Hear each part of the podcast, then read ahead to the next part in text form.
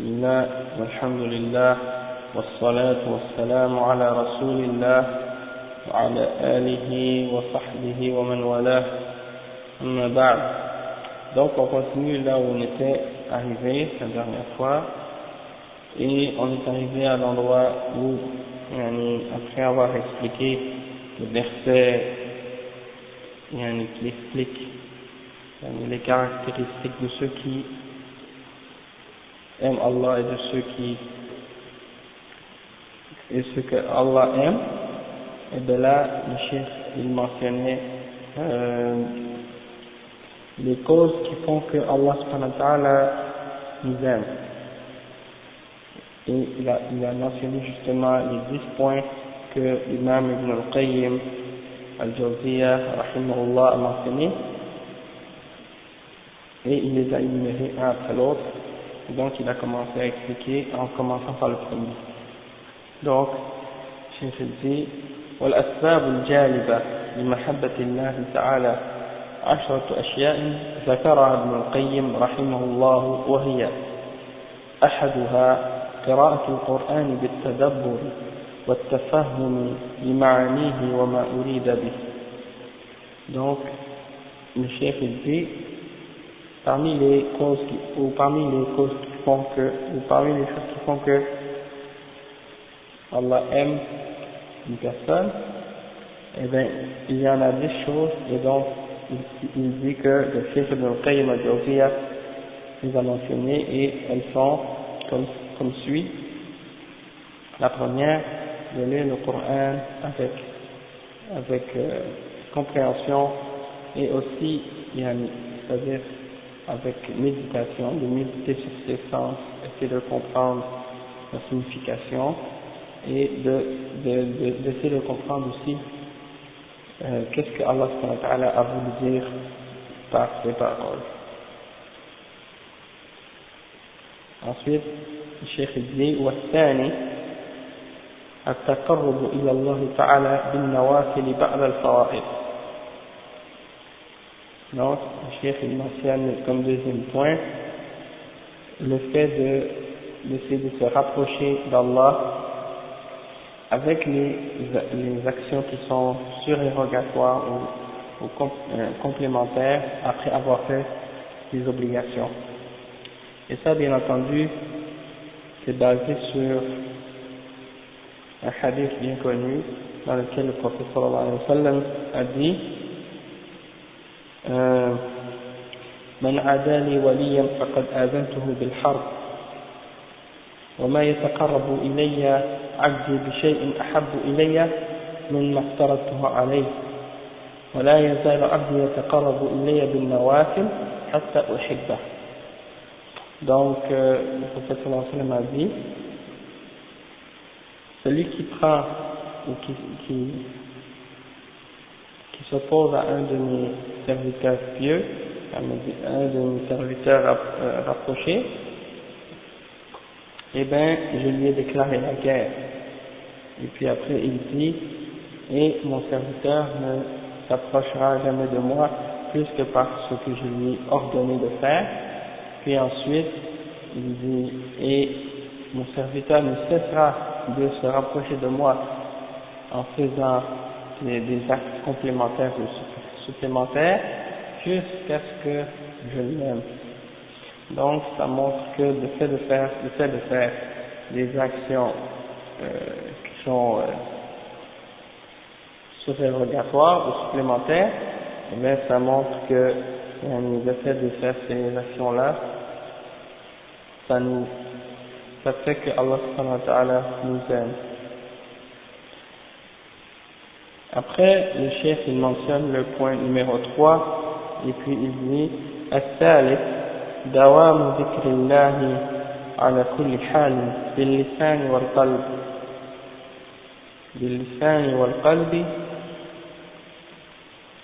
والعمل c'est-à-dire de continuer de continuellement se rappeler d'Allah dans toutes les situations avec la langue avec le cœur et par les actions. Ensuite, il mentionne comme troisième, euh, comme quatrième euh, cause إيثار ما يحبه الله على ما يحبه العبد عند تزاحم المحبتين donc le chef il mentionne euh, le quatrième point c'est de préférer ce que Allah aime par-dessus ce que nous aimons lorsque les deux sont en conflit c'est-à-dire lorsqu'il y a ou il pas en conflit mais lorsque les deux sont ensemble c'est-à-dire on va dire que toi tu aimerais faire quelque chose mais c'est que Allah préfère que tu fasses une autre chose, alors dans ce cas-là, étant donné que les deux sont, sont mis un à côté de l'autre, et eh bien, étant donné que tu sais que Allah euh, a une préférence sur un des deux choix que tu veux faire, alors tu, tu mets celle que Allah préfère en premier, et ça, ça ça va faire que Allah va t'aimer. C'est-à-dire de toujours placer ce qu'Allah aime avant ce que tu aimes pour toi-même, personnellement, même si euh, ce que tu fais, c'est, ça fait partie des choses que Allah t'a permis ou t'a euh, permis ou t'a donné la permission de faire. Donc, euh, dans ce cas-là, tu dois toujours essayer de chercher à faire ce que Allah aime. Et ça, c'est normal, parce que lorsque tu aimes quelqu'un, tu essaies de placer ce que cette personne-là aime au-dessus de ce que tu aimes pour toi-même. Et ça, c'est le prophète sallallahu qui l'a dit dans le hadith لا يؤمن أحدكم حتى يحب لأخيه ما يحب لنفسه aucun de vous n'est croyant jusqu'à ce qu'il aime pour son frère ce qu'il aime pour lui-même le cinquième الخامس التأمل في أسماء الله وصفاته وما تدل عليه من الكمال والجلال وما لها من الآثار الحميدة donc c'est-à-dire de réfléchir et de méditer sur les noms d'Allah subhanahu wa ta'ala de méditer sur les noms et sur ses attributs. Donc, de méditer sur les noms et les attributs d'Allah et sur ce que ces noms et ces attributs euh, contiennent de signification, de perfection et de majesté, et pour voir aussi ce que ces noms et ces attributs ont comme effet euh, glorifiable sur sur nous, bien entendu, et dans la création. Et ça, ça, bien entendu, ça amène Allah à nous aimer aussi. Et qu'est-ce que le chef signifie par le fait de réfléchir sur ce que ces significations-là ont euh, en ce qui concerne les noms et les attributs d'Allah Eh bien, c'est le fait de réfléchir, par exemple, sur chacun, chacun des noms ou des attributs d'Allah et d'essayer de voir que ces mots-là ont comme effet sur, la foi d'un croyant. Par exemple, on sait que Allah parmi ses noms, il y a Al-Basir. Donc, qu'est-ce que signifie Al-Basir Ça veut dire que Allah il, a, il est celui qui voit tout. D'accord? Donc, lorsqu'on comprend que Allah voit tout, eh bien, on sait que Allah a l'attribut de Al-Basar, c'est-à-dire il a la vision, il a la vue. Et lorsqu'on sait qu'il a cet attribut, il voit tout, toute chose, que sa vision est, bien entendu que sa vision est parfaite, infinie, elle est, elle est parfaite, elle est infaillible, il voit tout, ce qui est petit, ce qui est grave, ce qui est grand, ce qui il voit tout ce qui existe, il voit ce qu'on voit, ce que personne ne peut voir. Et donc, Allah aucune chose peut échapper à sa vue. Sa vue est, contrairement à celle des créatures, elle est parfaite. Donc, nous les êtres humains, juste pour donner un exemple, on a besoin d'un microscope pour regarder des choses infiniment petites, très petites, Et encore là, il y a plein, plein de choses qu'on n'est pas capable de voir, comme par exemple des atomes, euh, des électrons, des protons, des neutrons, des choses comme ça. Arrivé à ce niveau-là, on est très, très, très limité et on, est, on rentre dans le domaine de l'imagination. Donc on n'est pas seulement capable de les voir, on se reproduit ces choses-là par des modèles, et puis on est très loin de comprendre et de réaliser exactement qu'est-ce que ça signifie, comme dans la réalité, c'est dire. Alors que pour Allah c'est très clair, très facile, facile voici. Et la même chose de voir des choses grandes, comme par exemple de voir l'univers. Est qu'on est ici dans l'univers, et c'est très difficile pour nous de voir la grandeur de ce qui nous entoure, parce que justement on est limité par notre limitation d'être humain et donc on sait que Allah est voit Et ça, quel effet ça va, avoir sur un croyant? Ça va avoir un effet de comprendre que on doit toujours craindre Allah dans n'importe quel endroit, n'importe quelle euh, place qu'on peut être, même si on est à l'abri des regards des hommes, mais par contre on sait que on pas à l'abri du regard d'Allah et que peu importe où on est et peu importe le fait qu'on soit isolé, eh bien on doit savoir que Allah eh bien, il n'y a rien qui peut nous cacher de lui, parce que pour lui, tout est clair et il voit tout. Donc, le fait d'avoir cette connaissance de cet attribut de ce nom et d'y réfléchir, eh bien, ça augmente notre foi et ça nous rapproche d'Allah, ça nous éloigne de ce qu'il n'aime pas et ça nous rapproche de ce qu'il aime. Donc ça c'est une chose qui nous fait comprendre que on doit toujours se rappeler et craindre Allah Donc ça c'est l'exemple pour une seule des, un seul des noms d'Allah Alors imaginez si on essaie de comprendre toutes les dimensions de ces noms et de ces attributs-là et de leurs effets sur le croyant. Donc, bien entendu, on arriverait à une définition ou à une compréhension vraiment plus profonde et on serait capable d'augmenter encore plus notre euh, foi et de nous rapprocher encore plus d'Allah. Il n'y a pas de doute que Allah eh bien, il nous aime encore, il nous aime encore plus de ce fait, et qu'on le connaîtrait encore mieux.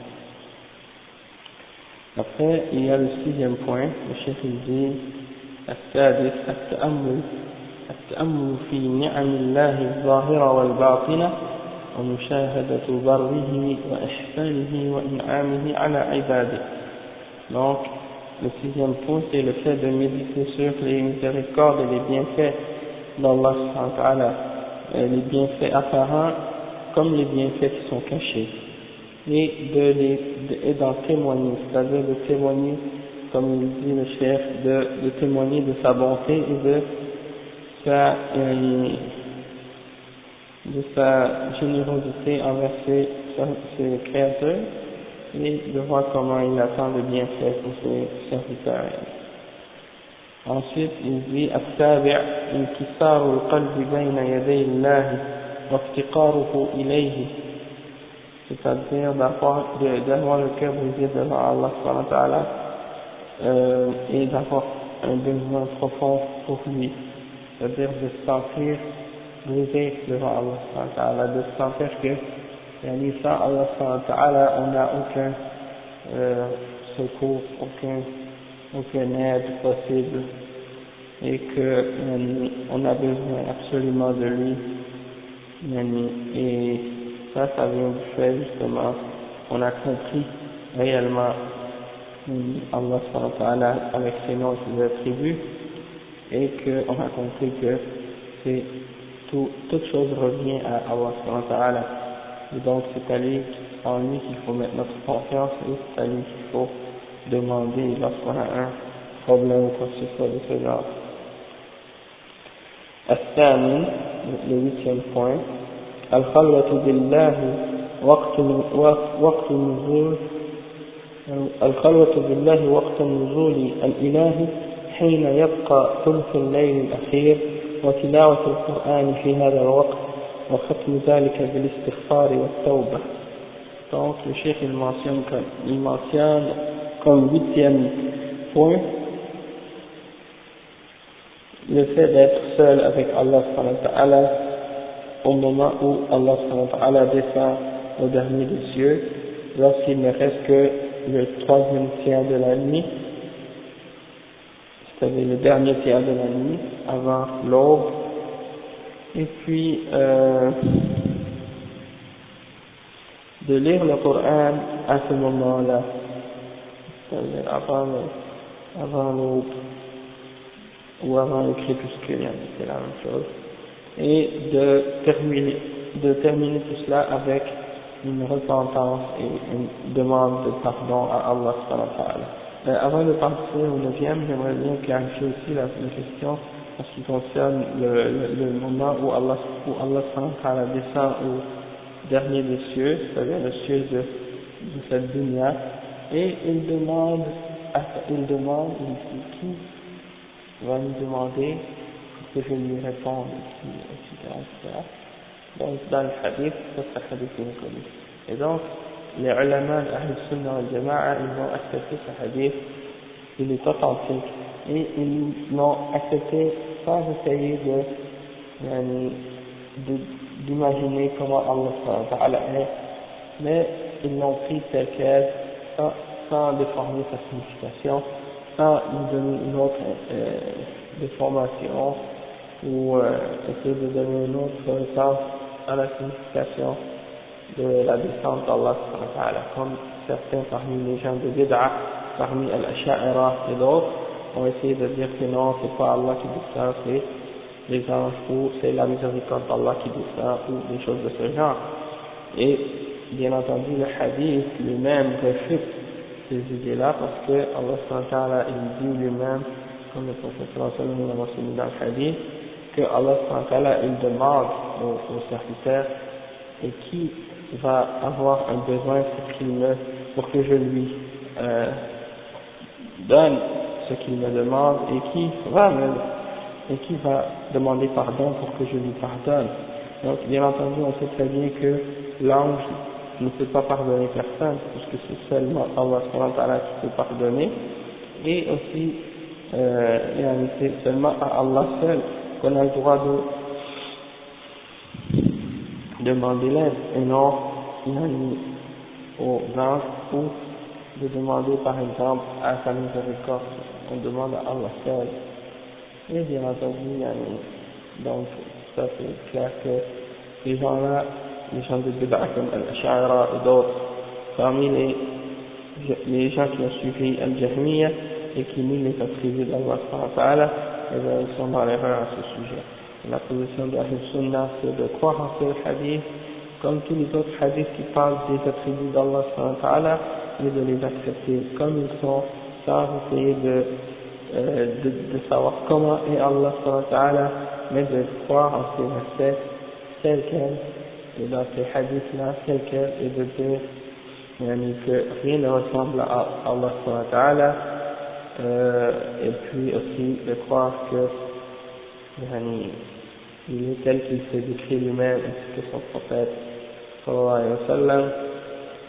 et sans essayer de savoir le comment et sans essayer de croire que Allah ressemble à quoi que ce soit de sa création et sans aussi nier le sens de l'industrie du mot, c'est-à-dire c'est le mot nuzul, et on sait ce que le mot nuzul en arabe signifie, c'est-à-dire descendre. Donc quelqu'un peut pas dire, essayer de trouver une autre signification à ce mot arabe-là, puisque en arabe c'est clair, au sens littéral. Ensuite, euh, comme neuvième point, le chef il dit مجالسة أهل الخير والصلاح المحبين لله عز وجل والاستفادة من كلامهم.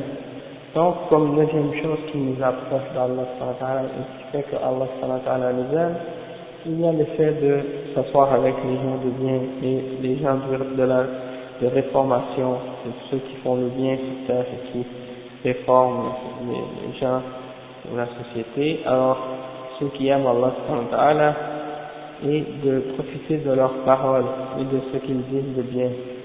Et ça aussi, c'est une chose qui nous rapproche d'Allah qui fait que Allah va nous aimer. Et on peut donner l'exemple aussi de ça. Comme par exemple lorsqu'on s'assoit avec un chef ou un alim ou dans un, un, majlis. Le dhikr on vient, on vient talab al-ilm des choses comme ça.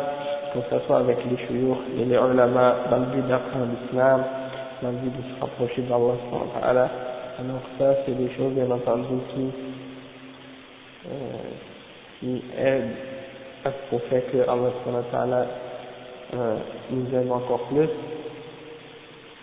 Et ça, c'est même un des signes que Allah nous aime.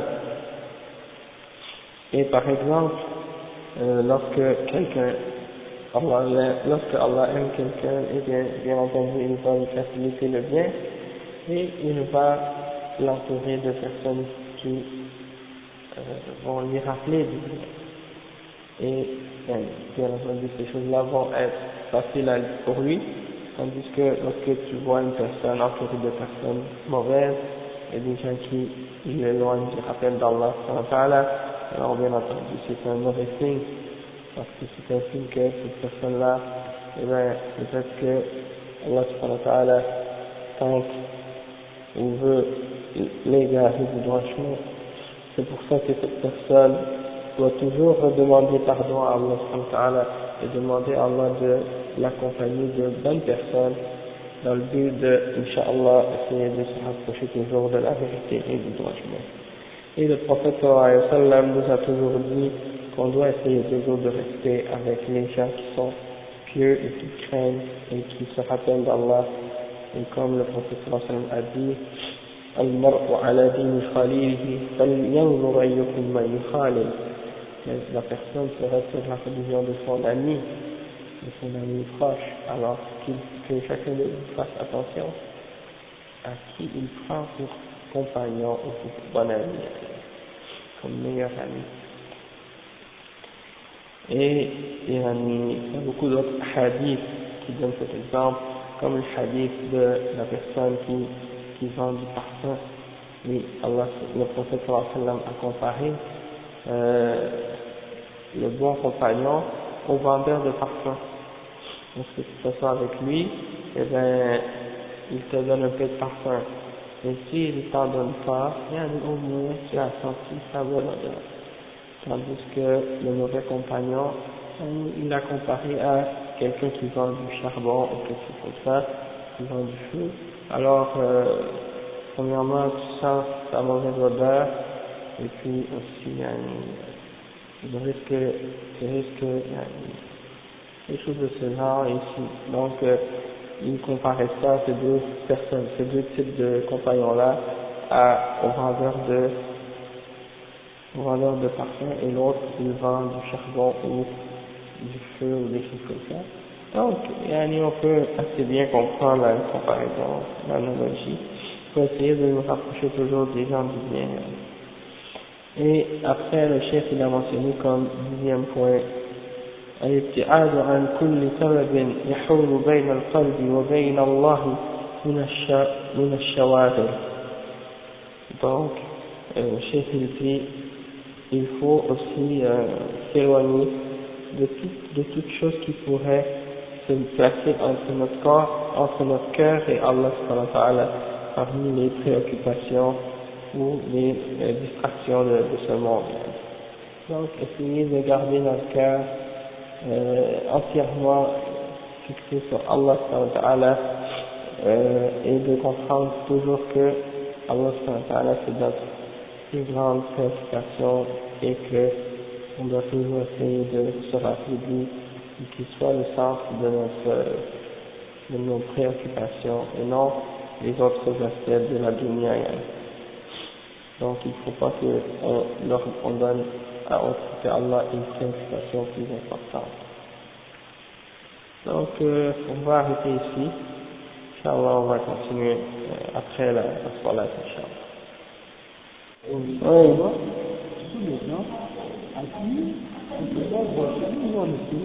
Non. Bon, moi je ne savais pas la différence entre les Bon, après j'ai su que nous on suivait la ligne du prophète Voilà. Oui, entre les, ça, parce que eux aussi c'est du sunna, bien entendu, parce que dans le sens général, toute personne qui n'est pas chiite, qui n'est pas chiite, qui n'est pas chiite, c'est-à-dire toute personne qui dit Abu Bakr, Omar, Osman, Ali, toute personne qui dit, la- les quatre euh, toute personne qui dit ça sont considérées dans le sens large comme étant des sunnis. D'accord? Toute personne qui dit Ali doit être en premier, il est considéré comme un chien, d'accord? Mais là, en- par contre, il y a une autre question en ce qui concerne qui est-ce qui, qui suit la sunna.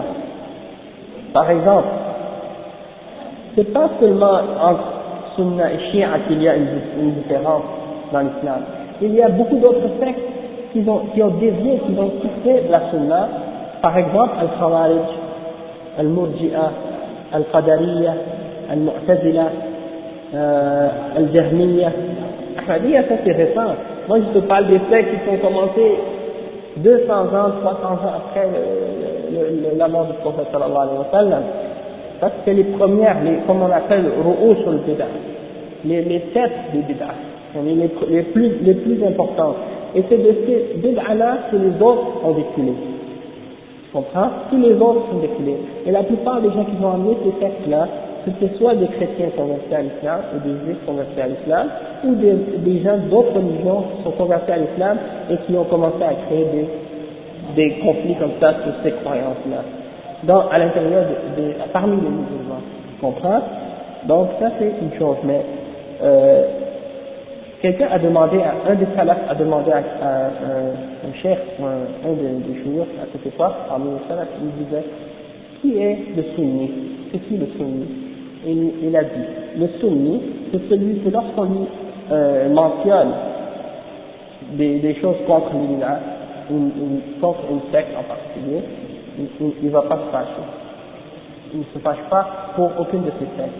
Parce que quelqu'un qui suit une bid'a, quand on critique sa bid'a, il se fâche. Donc, pour savoir qui est un sunni, tu regardes la réaction de la personne quand tu critiques sa bid'a. S'il se fâche, ça dit que c'est une des personnes qui suit cette bid'a. Il n'est pas sunni. Mais celui qui, celui quand on critique la sunna, il se fâche, celui qui est le sunni. D'accord? Quand tu dis c'est une sunna dans un hadith authentique et il se fâche, là il y a un problème. Tu vois, donc c'est ça. Si le problème avec ces gens-là, comme les Sophia ou les autres, s'ils se limitaient seulement au Coran et à la sunna, on n'aurait aucun problème avec les Sophia. Le problème, c'est qu'ils ne se limitent pas au Coran et à la Sunna. Ils dépassent le Coran et la Sunna. Et le Coran et la Sunna. Oui, ils ont d'autres références qu'ils suivent. Ils suivent leur chiour. Ils prennent leur chiour au-dessus du prophète sallallahu alayhi wa sallam parfois. Ils lisent le Coran, ils le lisent, même ils le mémorisent. Ils le savent par cœur. Sauf que pour eux, ils le lisent pour tabarruk, pour avoir le baraka pour avoir la récompense. Et ils le lisent peut-être aussi euh, selon une autre interprétation. Ok. Parce que ces gens-là, moi je ces gens-là. Une côté dans, dans, le Coran, euh, c'est c'est- c'est- c'est verset verset d'histoire. Al-Fath. L'histoire plutôt. Al-Fath. Dans la 15, la Coran d'histoire, c'est Non. Muhammad Rasulullah. Ouais. Rasulullah. Comment il là Comment il, dit. Je ne sais pas. محمد رسول الله والذين معه أشداء على الكفار رحماء بينهم Allah subhanahu wa ta'ala, dans ce verset-là, il dit Mohammed est le messager d'Allah et ceux qui sont avec lui, yani les sahaba, euh, ils sont durs envers les non-croyants et ils sont miséricordieux envers eux. Ça, ça rentre même dans le cours de la semaine passée, qu'est-ce qu'on expliquait, yani, comment Allah a décrit les croyants. تراهم ركعا سجدا يبتغون فضلا من الله ورضوانا et tu les vois se prosterner constamment et euh, se, se s'incliner euh, ils, ils recherchent d'Allah euh, une, il recherche la faveur d'Allah et de sa, sa satisfaction. Oui, c'est ça. Maintenant, on peut comprendre pourquoi il ne pas, c'est autre chose. Regarde, je n'arrive pas à comprendre. Cette question, qu'est-ce que le frère mentionne ici C'est vraiment c'est ça le cœur.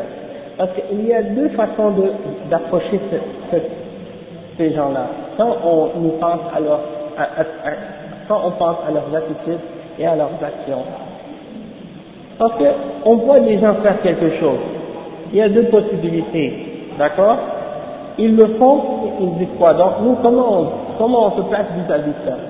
Soit on dit, yani, qu'ils le font et qu'ils ont une preuve, ou qu'ils le font et qu'ils n'ont pas de preuve, mais qu'ils sont aveuglés, tu comprends Donc s'ils ont une preuve pour qu'est-ce qu'ils font, et qu'ils nous la présentent, on n'a pas le choix de l'accepter, sauf de l'accepter si elle est vraie. D'accord?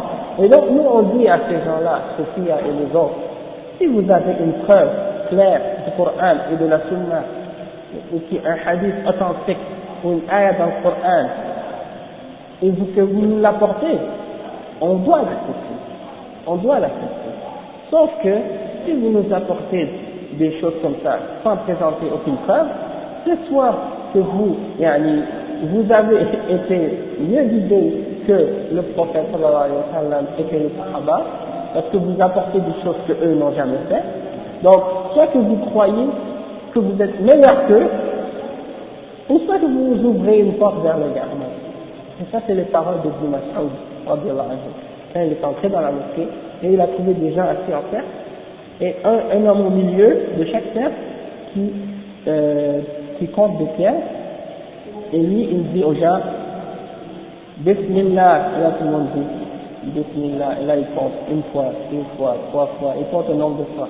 Après ils ont fini, il dit Alhamdulillah, et là les autres, ils commencent à dire Alhamdulillah, tous ensemble, en groupe un nombre de fois, et après il commence Allahu Akbar de cette façon.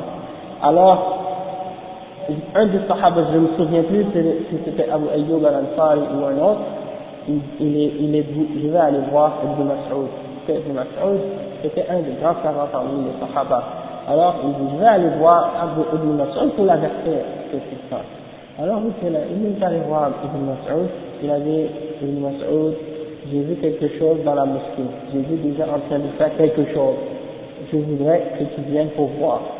Alors il a dit d'accord, il est venu, il est arrivé dans la mosquée, il a trouvé des gens faire exactement ce que le frère avait, le, le Sahabi avait décrit.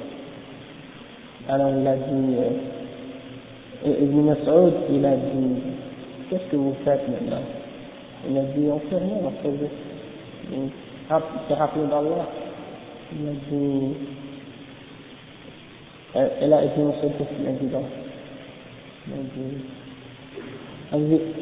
et après il a dit à Ibn Mas'ud, il a dit, on n'a rien voulu, on n'a rien fait, on, on, a fait ça seulement avec une bonne intention, on, on voulait seulement faire le bien.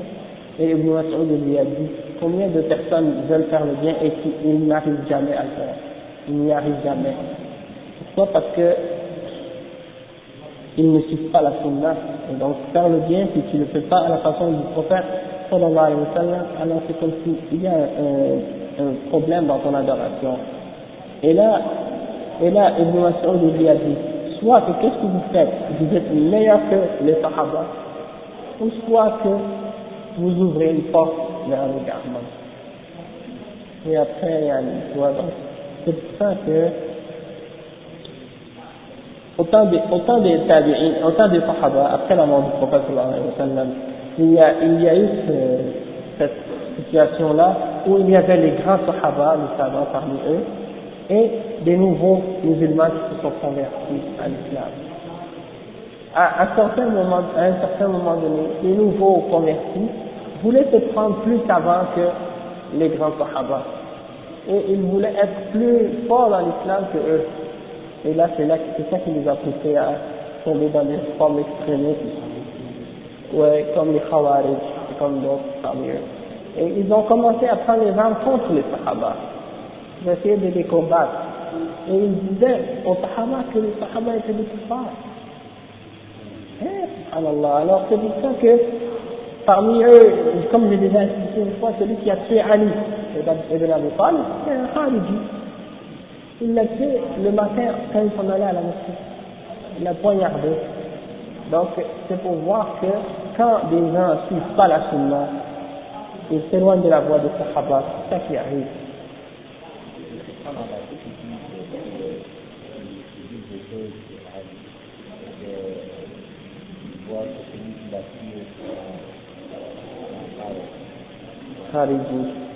Euh, ce qui veut dire Ali ibn Abi Talib c'était le quatrième des khulafas de l'islam. C'était le neveu du prophète sallam. C'était le mari de Fatima la fille du prophète sallam. Le père de euh, Hassan al-Hussein c'était un des premiers à avoir accepté l'islam parmi les musulmans. Et yani, celui qui parle contre Ali ibn Abi Talib qui dit du mal de lui qu'il n'aime pas il n'a pas dit que c'est un hypocrite, que c'est quelqu'un qui hein, il a un problème dans sa foi. Sauf que il y a les gens qui ont inventé des mensonges sur Ali, il y a les deux extrêmes. Il y a ceux qui ont glorifié Ali à, à, à un point de l'élever au-dessus du prophète et il y a les autres qui l'ont rabaissé, qui l'ont insulté, et ça c'est deux extrêmes. Et les gens de Ahl Sunnah wal Jama'a, nous on est au juste milieu dans cette question. On le met à sa, à sa juste position sans exagérer et sans le diminuer. C'est comme ça. Hein? Donc, euh, il y a ça. Mais pour revenir à nous, on peut juste terminer le, le, le, la partie, puis après, on va, on va revenir à ce sujet, Inch'Allah. Donc, le point numéro 10, euh, le cheikh, il, il dit, العاشر الابتعاد عن كل سبب يحول بين القلب وبين الله من الشواغل ومن توابع محبة الله ومن لوازمها محبة رسوله أو محبة رسول الله صلى الله عليه وسلم donc il dit le, le dixième point c'est de s'éloigner de toute de toute cause qui pourrait se mettre entre le, entre le cœur entre notre cœur et Allah subhanahu wa ta'ala des choses des parmi les occupations il y a des occupations ou des choses dans notre, qui occupent notre cœur et qui l'éloignent de la, du rappel d'Allah, hein, des préoccupations et des choses comme ça. Eh bien, il faut essayer, il faut essayer de faire en sorte que ces préoccupations-là ne se mettent pas entre notre cœur et Allah. Hein, très important. Après, le chef il dit, ومن توابع محبة الله ولوازمها Rasulillah sallallahu alayhi wa sallam. Donc, une des, une des choses qui viennent ensemble avec yani, une des choses qui, qui sont en relation, qui suivent l'amour la, la, d'Allah et qui en font partie, c'est d'aimer le prophète Muhammad sallallahu alayhi wa sallam, comme ça a été rapporté dans Al-Bukhari et Muslim, selon Anas, Anas ibn Malik, radiallahu anhu, il dit أن رسول الله صلى الله عليه وسلم قال لا يؤمن أحدكم حتى أكون أحب إليه من ولده ووالده والناس أجمعين.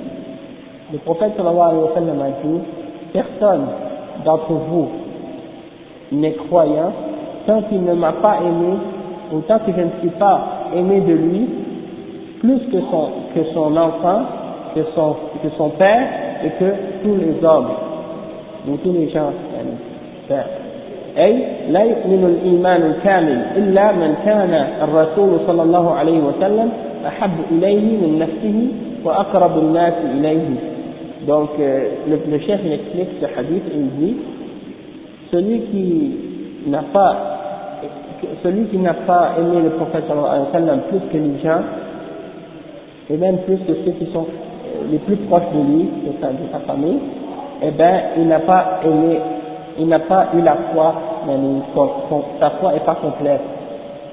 Et après il dit, ومحبة الرسول صلى الله عليه وسلم تابعة من محبة الله وملازمة لها. Donc l'amour du messager d'Allah, sallallahu alayhi wa sallam, eh ben, elle est, elle est, elle, elle suit l'amour d'Allah, et elle ne peut pas s'en séparer elles doivent venir ensemble. ومن أحب الرسول صلى الله عليه وسلم اتبعه فمن ادعى محبته عليه صلى الله عليه وسلم وعليكم السلام الله. ومن ادعى محبته عليه عليه آه، محبته عليه الصلاة والسلام وهو يخالفه فيما جاء به فيطيع غيره من المنحرفين والمبتدعين والمخرفين فيحيي البدع ويترك السنن فهو كاذب في دعواه أنه يحب الرسول صلى الله يحب الرسول صلى الله عليه وسلم لأن المحب يطيع محبوبه Le chef il dit ensuite, celui qui a aimé le prophète, le messager, sallallahu alayhi wa sallam, alors il doit, il le suit. Celui qui l'aime, il le suit. Et celui qui prétend l'aimer, alors qu'il suit ceux qui le contredisent, ou qui suivent, qui suivent ce, qui, ce qui est contraire à ce qu'il a amené, ce que le messager a amené, et qui, qui obéissent aux, aux, gens qui sont déviés et qui font des innovations dans l'islam, ou qui font des, des superstitions, et qui font revivre les bid'ah et qui laissent tomber la, la, la sunna, alors celui-là, ceux-là qui font ça sont menteurs dans leur prétention qu'ils aiment le messager sallallahu alayhi wa sallam. Pourquoi Parce que celui qui aime quelqu'un, eh bien il l'obéit. Ça fait partie de la notion même de d'aimer quelqu'un. Hein et si vous l'obéissez, et si vous obéissez à Allah, vous allez être bien guidé. Allah dit ça dans le Coran. Après, le cheikh il dit فالذين يحدثون البدع المخالفة لسنة الرسول صلى الله عليه وسلم بإحياء الموالد وغيرها من البدع أو يفعلون ما هو أعظم من ذلك من الغلو في النبي صلى الله عليه وسلم ودعائه من دون الله وطلب, وطلب المدد منه والاستغاثة به. مع هذا يدعون أنهم يحبونه فهذا من أعظم الكذب أعظم الكذب. وهم كالذين قال الله فيهم ويقولون آمنا بالله وبالرسول وأطعنا ثم يتولى فريق منهم. من بعد ذلك وما أولئك بالمؤمنين. لأن الرسول صلى الله عليه وسلم نهى عن هذه الأمور وقد خالفوا نهيه وارتكبوا معصيته وهم يدعون أنهم يحبونه فكذبوا نسأل الله العافية. Donc, le cheikh, dans ce dernier passage, dit ceux qui inventent des, innovations dans la religion et qui contredisent et qui, vont en contradiction avec la sunna du prophète sallallahu alayhi wa sallam en faisant des fêtes en célébrant la naissance euh, du prophète sallam et euh, qui font d'autres bid'ah de ce genre, d'autres innovations de ce genre, ou qui font par exemple ce qui est plus grave que ça encore, comme par exemple d'exagérer euh, au sujet de la personne du prophète sallallahu alayhi wa sallam en l'invoquant en dehors d'Allah et en, lui demandant de, nous, donner une subsistance ou une victoire ou quoi, que, ce soit ou de nous venir en aide ou en secours euh, dans les moments de détresse et qui prétendent que ça, c'est de l'amour du prophète sallallahu alayhi wa sallam, alors ces gens-là, ils ont fait la plus grande forme de mensonge qui est possible, et ils sont comme ceux qui, euh, au, au, sujet desquels Allah a dit, et ils disent avec leur bouche, nous croyons en Allah et au messager, et nous croyons en, nous croyons en Allah et au messager, et nous obéissons. Puis ensuite, il se, et, et puis ensuite, un groupe d'entre eux se détourne. Un groupe parmi eux se détourne. Et Allah a dit après, et ce ne sont pas, et ce ne sont pas ceux-là les croyants. On voit beaucoup de gens comme ça aujourd'hui, qui disent oui, je crois en Allah, je crois en messager et j'obéis. Et puis, tu vois un groupe parmi eux qui se détourne et qui suit autre chose. Donc Allah dit à propos de ces gens-là, c'est pas ceux-là les croyants. لأن الرسول صلى الله عليه وسلم نهى عن هذه الأمور comment vous pouvez prétendre que ce que vous faites c'est parce que vous aimez le prophète que vous le faites alors que le prophète a interdit de les faire c'est contradictoire il dit on fait le prophète et on l'invoque on lui demande de nous aider parce qu'on l'aime Quoique le prophète a interdit de faire ça, il a demandé de demander à Allah seul. Alors si vous l'aimez, alors vous devez demander à Allah directement et laisser tomber tout ce qui est contradictoire à sa sunna. Alors celui qui, euh, donc ils, ont contredit son interdiction et ils ont fait la désobéissance et ils prétendent de l'aimer, alors c'est comme ça qu'ils ont menti et on demande à Allah son pardon. Donc ça, ça termine euh, l'exemple du shirk quand il parle de le shirk dans l'amour la, dans d'Allah, ou le shirk dans l'amour, et la prochaine, la semaine prochaine, Inch'Allah, on va parler de shirk de tawakkul, du shirk dans la, dans la, on doit mettre notre confiance en.